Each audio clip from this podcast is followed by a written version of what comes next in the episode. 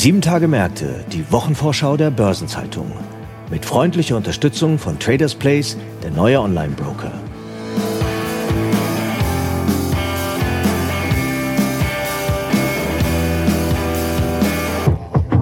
Und hier eine Botschaft von unserem Werbepartner. Der neue Online-Broker, der dir alles bietet. Aktien, Zertifikate, Fonds, ETFs, Anleihen, Kryptos. Traders Place. The place to be. Herzlich willkommen zu einer neuen Episode von 7 Tage Märkte, die Wochenvorschau der Börsenzeitung. Heute ist Freitag, der 10. November und die bevorstehende 46. Kalenderwoche hat viele unterschiedliche Termine und Ereignisse zu bieten. Wir betrachten diesmal unter anderem die Euro Finance Week, die Jahrespressekonferenz von Infineon, die Einschätzung des Bundesverfassungsgerichts zum Klima- und Transformationsfonds und die Investitionsplanung von VW. Einen besonderen Blick werfen wir jedoch auf die Zahlen von Siemens und Siemens Energy für das vergangene Geschäftsjahr. Das endete am 30. September. Die Ergebnisse werden im Laufe der anstehenden Woche präsentiert. Mein Name ist Franz Kongbui. Ich bin Redakteur bei der Börsenzeitung und gemeinsam mit Dr. Michael Flemich, Leiter unseres Münchner Korrespondentenbüros, stelle ich Ihnen die Themen und Ereignisse vor, die in der anstehenden Woche wichtig werden. Wir beginnen mit Siemens und Siemens Energy und hierzu begrüße ich Michael Flemig aus unserer süddeutschen Redaktion in München. Hallo Michael. Grüß dich Franz. Es freut mich, heute bei dem Podcast dabei sein zu dürfen. Ja, Michael, am Mittwoch legt Siemens Energy die Zahlen zum Geschäftsjahr vor. Am Donnerstag folgt dann Siemens. Welcher der beiden Termine ist denn spannender? Ja, normalerweise ist die Antwort einfach. Sie lautet Siemens. Der Konzern ist größer als Siemens Energy, ist weltweit ein Gradmesser für die Konjunkturentwicklung und einfach enorm wichtig für den Standort Deutschland. Aber in diesem Jahr bin ich mir nicht so sicher, welche Veranstaltung wichtiger ist. Ich kann mir schon denken, weshalb, aber sag ruhig mal, warum. Die Musik spielt einfach eher im Unternehmen Siemens Energy. Ja gut, da gab es in den vergangenen Wochen ja auch viel zu lesen. Insbesondere die Verhandlungen über Staatsgarantien haben für Aufsehen gesorgt. Genau.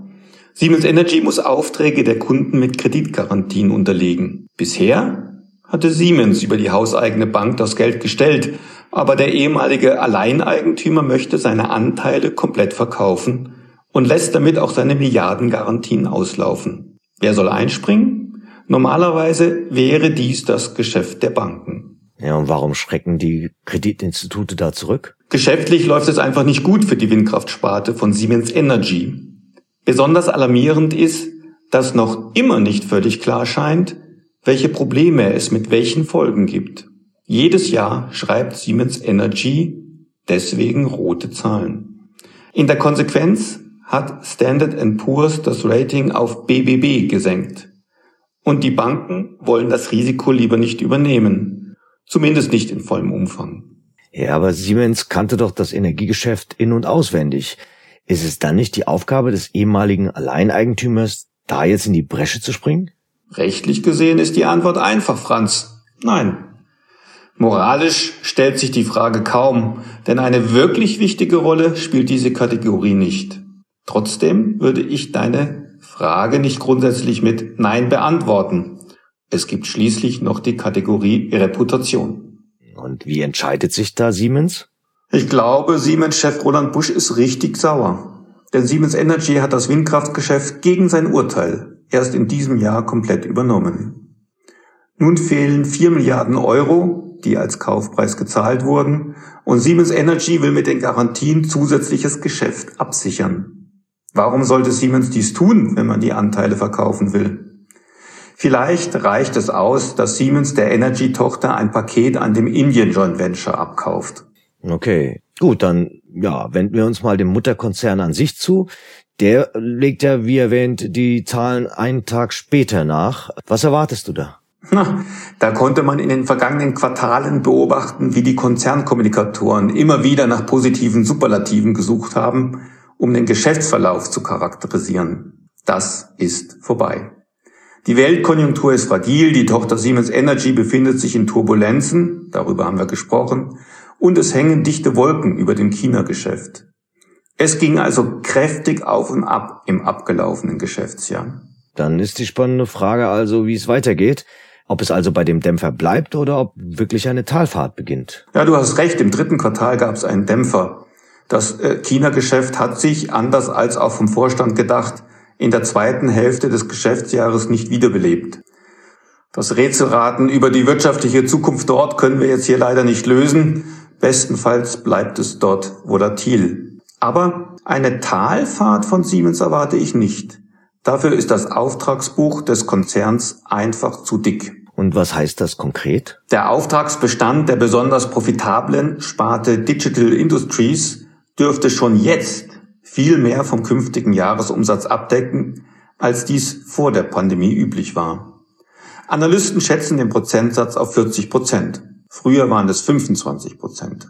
Siemens Infrastructure landet sogar bei 55 Prozent und die Bahntechnik liegt traditionell noch viel höher. Und was bedeutet das für die Prognose für das bereits angelaufene Geschäftsjahr? Es dürfte solides Wachstum bringen, denke ich. Die Aktionäre leiden aber darunter, dass das Kerngeschäft das Margenhoch vielleicht schon hinter sich hat. Allerdings ist der Konzern immer für eine Überraschung gut. Naja, in deinem Interview mit CFO Ralf Thomas Ende September habe ich gelesen, Siemens will den Geschäftsverlauf auch in Dividende und Aktienrückkauf ummünzen. Was ist da zu erwarten? Stimmt. Thomas hat betont, dass dies alles nicht vom Ergebnis von Siemens Energy beeinflusst werde. Sprich, die Dividende von zuletzt 4,25 Euro je Aktie dürfte steigen. Außerdem ist der laufende Aktienrückkauf mit einem Volumen von drei Milliarden Euro fast vollendet. Anfang November hatte Siemens schon 2,7 Milliarden Euro ausgegeben. Ein neues Programm ist also denkbar. Okay, das hört sich ja nicht so schlecht an. Vielen Dank, Michael, für diesen Überblick über die Themen, die bei Siemens und Siemens Energy derzeit im Blickpunkt stehen. Ich danke auch dir, Franz. Die Zeiten sind spannend und ich freue mich immer, wenn ich in deinem Podcast darüber sprechen darf. Und dann mache ich direkt weiter mit den anderen spannenden Terminen in der nächsten Woche. Allerdings diesmal bedauerlicherweise ohne meine Kollegin Sabine Reifenberger. Ich beginne mit der am Montag startenden Euro Finance Week. Das ist das große Stelldichein der Financial Community in Frankfurt. Das findet traditionell im November statt und dort treffen sich Vorstandschefs großer Banken, Notenbanker, Finanzpolitiker und Bankenaufseher zur Debatte über die großen Themen der Finanzbranche. Angesichts der ausgesprochen prominenten Besetzung könnte ich jetzt etliche Personen aufzählen, aber ich denke, ich erspare Ihnen eine solche Name-Dropping-Orgie. Seien Sie nur versichert, der Ausdruck Rang und Namen gibt gut wieder, wer alles aus Geldpolitik, Kreditwirtschaft und Aufsicht vertreten sein wird. Das übergeordnete Thema ist The Future of Banking und der Dienstag steht im Zeichen der Nachhaltigkeit. Mittwoch ist hingegen Tech Day. Am Donnerstag dreht sich alles um Asien und Europa und am Freitag schließt die Woche mit dem Euro Banking Kongress. Weitere Informationen zum Programm und zur Anmeldung finden Sie in den Show Notes. Am Mittwoch geht es um ein Thema, das zunächst einmal sehr technisch klingt, aber tatsächlich sehr spannend ist. Das Bundesverfassungsgericht in Karlsruhe will nämlich das Urteil zum zweiten Nachtragshaushalt 2021 verkünden. Das wiederum könnte enorme Sprengkraft für die Ampelkoalition beinhalten und ihre Haushaltspläne noch einmal gehörig durcheinanderwirbeln. Im Kern geht es hier nämlich darum, ob die zusätzlichen Kreditermächtigungen im Volumen von 60 Milliarden Euro für den heutigen Klima- und Transformationsfonds KTF rechtens waren. Der KTF ist mittlerweile eine der wichtigsten Finanzierungsquellen der Ampel außerhalb des regulären Haushalts. Allein für 2024 werden über diese Sondervermögen knapp 58 Milliarden Euro bereitgestellt. Bis 2027 sollen es insgesamt sogar noch 212 Milliarden Euro sein. Mit ihrem Eilantrag gegen den Nachtragshaushalt war die CDU-CSU-Fraktion gescheitert. Experten räumen der Klage, wonach die Kreditermächtigungen gegen die Schuldenbremse verstoßen, aber noch Chancen ein. Ebenfalls am Mittwoch legt Infineon die Bilanz fürs Geschäftsjahr 2023 vor. Das endet ja bei denen am 30. September. Allerdings, wie das also ist, dürfte das reine Zahlenwerk von Deutschlands größtem Chiphersteller kaum von großem Interesse für die Anleger sein. Angesichts des zyklischen Abschwungs im Halbleitermarkt wird sich der Fokus der Investoren stärker auf den Ausblick 2024 richten. Analysten rechnen damit, dass der DAX-Konzern im neuen Geschäftsjahr zwar Umsatz und operatives Ergebnis steigert, doch der Gewinn soll unterproportional zu den Erlösen wachsen. Sie befürchten, dass die operative Marge von 27 Prozent im Jahr 2023 auf 25,8 Prozent im Folgejahr heruntergehen wird. Das operative Ergebnis dürfte nur auf 4,42 Milliarden Euro nach zuletzt geschätzten 4,38 Milliarden Euro zulegen. Und die Umsatzdynamik könnte sich nach Einschätzung der Experten abschwächen auf 17,1 Milliarden Euro, das wären plus 5 Prozent. Diese Vorsicht des Marktes spiegelt sich auch im Aktienkurs wider. Die Aktie hat seit Anfang August ein Viertel an Wert eingebüßt. Am Freitag stehen bei Volkswagen wie einmal im Jahr üblich die Entscheidungen über die Investitionen in den kommenden fünf Jahren an. Für den Zeitraum von 2024 bis 2028 steht eine Investitionssumme von erneut rund 180 Milliarden Euro im Raum. Doch dieses Jahr findet die Zusammenkunft des Aufsichtsrats dazu vor dem Hintergrund eines seit dem Frühjahr 2021 andauernden Abwärtstrends an der Börse statt. Der Kurs der VW-Vorzugsaktie hat sich seitdem mehr als halbiert und nicht zuletzt der am Kapitalmarkt kritisch bewertete hohe Kapitalbedarf für den Umbau des Unternehmens hat im Jahresverlauf auf den Aktienkurs gedrückt. Im März hatte der Konzern nach der jüngsten Planungsrunde Investitionen von 180 Milliarden Euro für die Periode von 2023 bis 2027 avisiert. Davon sollen mehr als zwei Drittel in die Digitalisierung und Elektrifizierung fließen. Der Anteil der Zukunftsinvestitionen am Gesamtbudget hat sich in den vergangenen Jahren sukzessive erhöht. 2021 lag er für den anstehenden Fünfjahreszeitraum noch bei 56 Prozent, im Jahr davor waren es 50 Prozent. Angesichts des enormen Investitionsbedarfs müssen die Marken des Konzerns nun eigene Ergebnisprogramme entwickeln, um ihre Renditeziele zu erreichen. Vor allem die Kernmarke VW Pkw steht dabei unter Druck, Sie hat sich bis 2026 eine Ergebnisverbesserung um 10 Milliarden Euro vorgenommen. So soll die im Wettbewerbsvergleich schwache Umsatzrendite von 3,4 Prozent in den ersten neun Monaten dieses Jahres bis 2026 auf 6,5 Prozent gebracht werden. Zuletzt wurde im Ringen um Einsparungen ein vorläufiger Einstellungsstopp für alle sechs VW-Werke in Niedersachsen und Hessen bekannt. Bereits im September hatte sich die Marke auf Pläne für die Belegung der fahrzeugbauenden Standorte in Deutschland bis 2028 festgelegt. Und nun zu weiteren Terminen der 46. Kalenderwoche. Am Montag ist die Börse in Singapur wegen des Feiertags Diwali geschlossen. Die EU-Außenminister treffen sich für zwei Tage in Brüssel und in Wien wird der OPEC-Monatsbericht zum Ölmarkt für Oktober vorgelegt.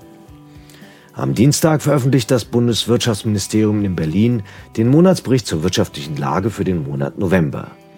In Paris legt die Internationale Energieagentur den Monatsbericht zum Ölmarkt für den November vor. In Frankfurt präsentiert der Verband der chemischen Industrie VCI den Bericht zum dritten Quartal. In Brüssel treffen sich die EU-Verteidigungsminister. In San Francisco findet der zweitägige Gipfel der Asiatisch-Pazifischen Wirtschaftsgemeinschaft APEC statt und es steht die vierteljährliche Überprüfung aller MSCI-Indizes an. Am Mittwoch trifft sich dann in Brüssel der EU-Ministerrat für allgemeine Angelegenheiten. Die KfW Bankengruppe lädt zum Pressegespräch zum KfW Klimabarometer 2023 ein. Es findet ein Online-Pressebriefing der Klimaallianz Deutschland zur Haushalts- und Finanzpolitik der Bundesregierung statt. Die Wirtschaftsauskunft Thai Kreditreform stellt den neuen Schuldneratlas Deutschland 2023 vor und in Berlin startet der zweitägige Deutsche Handelskongress. Am Donnerstag steht in Berlin ein Loungegespräch des Flughafenverbandes ADV zu aktuellen Themen der Luftverkehrsbranche und der Flughäfen an. In Stuttgart führt die Allianz Lebensversicherungs AG eine Pressekonferenz zu Daten und Erkenntnissen aus dem Rentenkompass durch, in der Hauptstadt wird der World Energy Outlook 2023 der Internationalen Energieagentur für Deutschland veröffentlicht. Und zum Wochenabschluss gibt es in Berlin eine Diskussionsveranstaltung der Friedrich-Ebert-Stiftung zum Thema Haushalt, Finanzen, Schulden, zukunftsorientiert investieren, intelligent haushalten. In Leipzig wird die Konferenz Ostdeutschland 2030 Heimat und Zukunft mit Bundeskanzler Olaf Scholz durchgeführt. An der Eurex ist kleiner Verfallstag für Aktien und Indexoptionen und die Ratingagentur Fitch legt die Einstufung für Dänemark, Italien und die Schweiz vor, während Moody's die Ratingergebnisse für Norwegen und Rumänien und Standard Poor's die Ratings für Andorra und Island veröffentlichen. Weitere Termine aus Unternehmen, aus Politik und Wirtschaft sowie Updates zu wichtigen Konjunkturindikatoren finden Sie in der Übersicht heute im Finanzmarktkalender der Börsenzeitung oder online unter börsen-zeitung.de slash Finanzmarktkalender. Und dann stehen in den nächsten Tagen wie immer auch ein paar runde Geburtstage an. 60 Jahre alt werden Jung Heinrich Finanzvorstand Volker Hüß, Christoph Kaserer, Professor am Lehrstuhl Finanzmanagement und Kapitalmärkte an der TU München, Wall Street-Veteran und vormaliger Aufsichtsratschef von Credit Suisse Michael Klein, Renaud de Planta, ehemals Senior-Teilhaber von Pictet und Frank Waltes, Vorstandschef der Versicherungskammer Bayern. Seinen 65. Geburtstag begeht Thilo Berlin, einstmals Vorstandsvorsitzender der Hypo Alpe Adria. 70 Jahre alt werden Hirotus Saikawa, ehemals CEO von Nissan Motor. Brigitte Zypries, vormals Bundesjustizministerin und dann Bundesministerin für Wirtschaft und Energie, sowie unser ehemaliger stellvertretender Chefredakteur Bernd Witkowski. Und seinen 75. Geburtstag feiert der ehemalige Bundestagspräsident Norbert Lammert. Aktuelle Geburtstage und Personalien finden Sie immer auch auf der Personenseite der Börsenzeitung. Und in der kommenden Woche gibt es noch einige Gedenk- und Feiertage, allen voran der Martinstag, der wie immer zusammenfällt mit dem Startschuss in die närrische Zeit, also dem Beginn von Karneval, Fastnacht und Fasching. Daneben gibt es aber hierzulande auch den Aktionstag Rettet die Kastanie sowie den Vorlesetag. Und global gibt es den Welttag der Philosophie, den Weltdiabetestag, den Weltstudententag, den Internationalen Tag für Toleranz und nicht zuletzt den Weltnettigkeitstag World Kindness Day. Und ein Blick in die Chroniken offenbart, dass vor einem Jahr der Gründer der Kryptobörse FTX, Sam Bankman-Fried, nach deren Insolvenzantrag als CEO zurücktrat. Seinerzeit klaffte eine Lücke von mehreren Milliarden Dollar. Später wurde Bankman-Fried verhaftet und vor Wochenfrist wurde er wegen Betrugs schuldig gesprochen. Das Strafmaß folgt im März und schöpft das Gericht den Rechtsrahmen voll aus, drohen ihm bis zu 110 Jahre Gefängnis. Und zum Schluss noch ein paar Hinweise in eigener Sache. In der Sonnterabendausgabe der Börsenzeitung finden Sie neben der Spezialthemaseite Recht und Kapitalmarkt auch eine Sonderbeilage zum Thema Investmentfonds. Am Donnerstag findet das BZ Live Online-Seminar ESG im Wandel statt und ebenfalls am Donnerstag erscheint eine neue Episode unseres ESG-Podcasts Nachhaltiges Investieren. Wer die jüngste Episode von vergangener Woche noch nicht gehört hat und sie sich vorher noch zu Gemüte führen möchte, darin erklärt Ingo Speich, Leiter Nachhaltigkeit und Corporate Governance bei DK Investment und seit diesem Jahr Mitglied der Kommission des Deutschen Corporate Governance Codex, wie der Faktor G in ESG stärker berücksichtigt werden kann und wie die drei Aspekte zusammenhängen. Denn wenn über ESG-Themen gesprochen wird, geht es immer noch oft um Umwelt, manchmal um Soziales und selten um Governance-Fragen. Und damit sind wir am Ende dieser Episode angelangt. Redaktionsschluss für diese Ausgabe war Donnerstag, 9. November, 17 Uhr. Alle genannten Links sind mitsamt weiteren Informationen in den Show Notes zu dieser Folge aufgeführt. Ich wünsche Ihnen einen angenehmen Wochenabschluss und gute Erholung am bevorstehenden Wochenende. Alles Gute.